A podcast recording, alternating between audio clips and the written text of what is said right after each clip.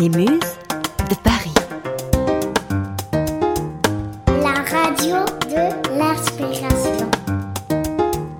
Inspirez-vous, vous êtes sur les Muses. Muse de Paris.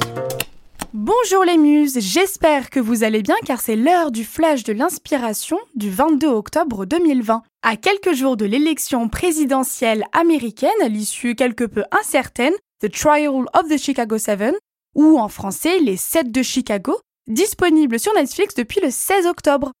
Transporter des marchandises de Saint-Malo à New York dans un cargo à voile, comment est-il possible? Comment ces deux frères bretons, à l'origine de ce projet hors norme, entendent réaliser ce rêve? C'est ce qu'on va voir tout de suite. Vous les avez vus, vous, les affiches publicitaires du film Les 7 de Chicago, dans les couloirs du métro parisien? Car elles pullulent un peu partout. Le scénariste Aaron Sorkin, avec ce nouveau film, fait son retour en cours. Façon de parler, bien sûr, avec une mise en scène théâtrale du procès de 1969. Petit retour sur les faits si vous me le permettez. En 1969, les États-Unis vivent l'un des procès les plus rocambolesques de leur histoire, dans lequel un groupe de sept représentants de la contestation gauche américaine est poursuivi pour conspiration et incitation à la révolte par le gouvernement américain.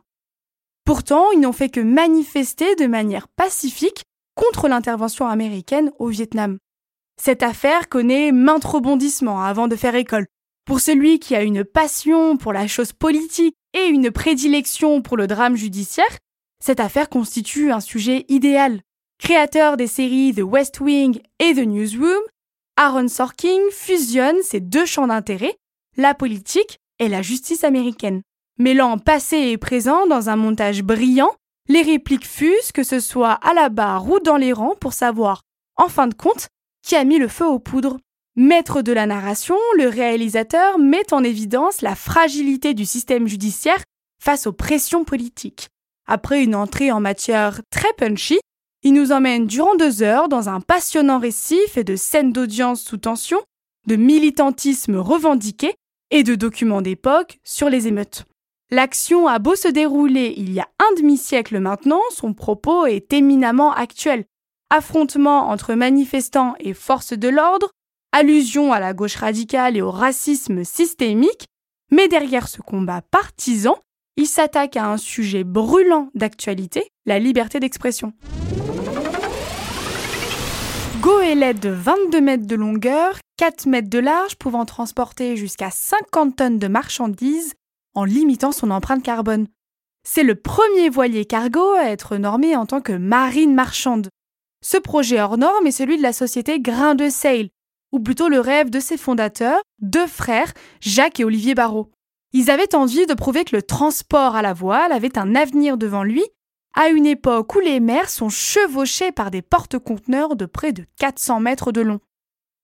Pour financer leur cargo à voile, ils vendent depuis 10 ans, au travers de leur entreprise, du chocolat et café bio qu'ils iront bientôt chercher de la façon la moins polluante possible.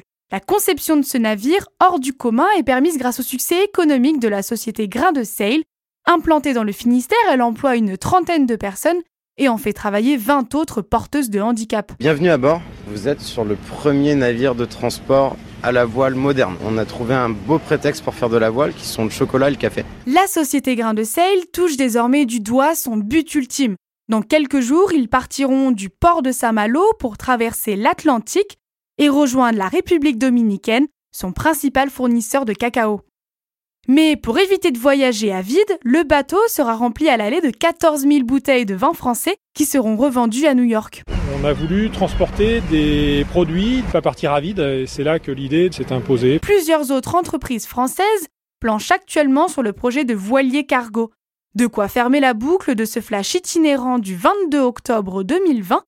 Pour en savoir plus sur le projet de Grain de Sail, n'hésitez pas à vous rendre sur leur site graindesail.com vous pouvez aussi suivre toute l'actualité des Muses de Paris sur notre compte Instagram, Facebook, Twitter et LinkedIn.